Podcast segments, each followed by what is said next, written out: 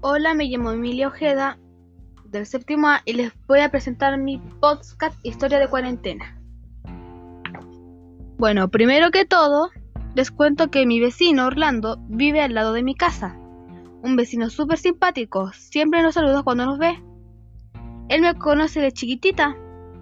La verdad que yo y mi familia nos dimos cuenta de que algo pasaba con nuestro vecino, porque hace varios días que no salía a la calle y venía su hija mayor a darles alimento.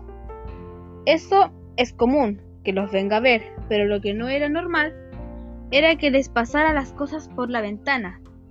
Así que un día mi abuela le preguntó a la hija, y ella dijo que sí, estaban contagiados, pero que no querían decirle a nadie porque creían que se podían poner mala onda con ellos.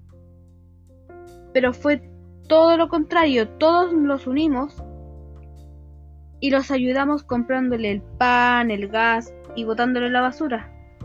El vecino Orlando no estaba en su casa. Él estaba hospitalizado. Él, estaba hospitalizado y muy grave. Acá en casa solo estaba el hijo y la vecina.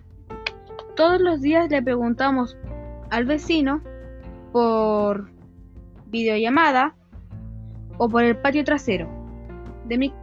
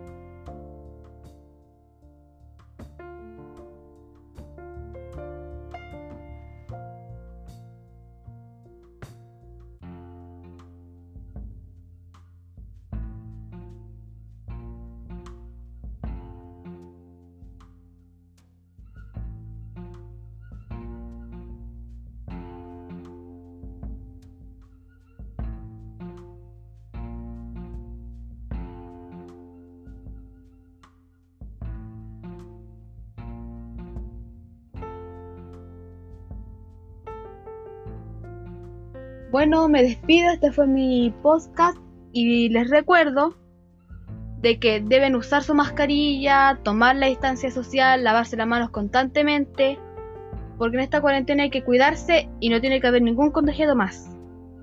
Bueno, chao, les mando un saludo a todos.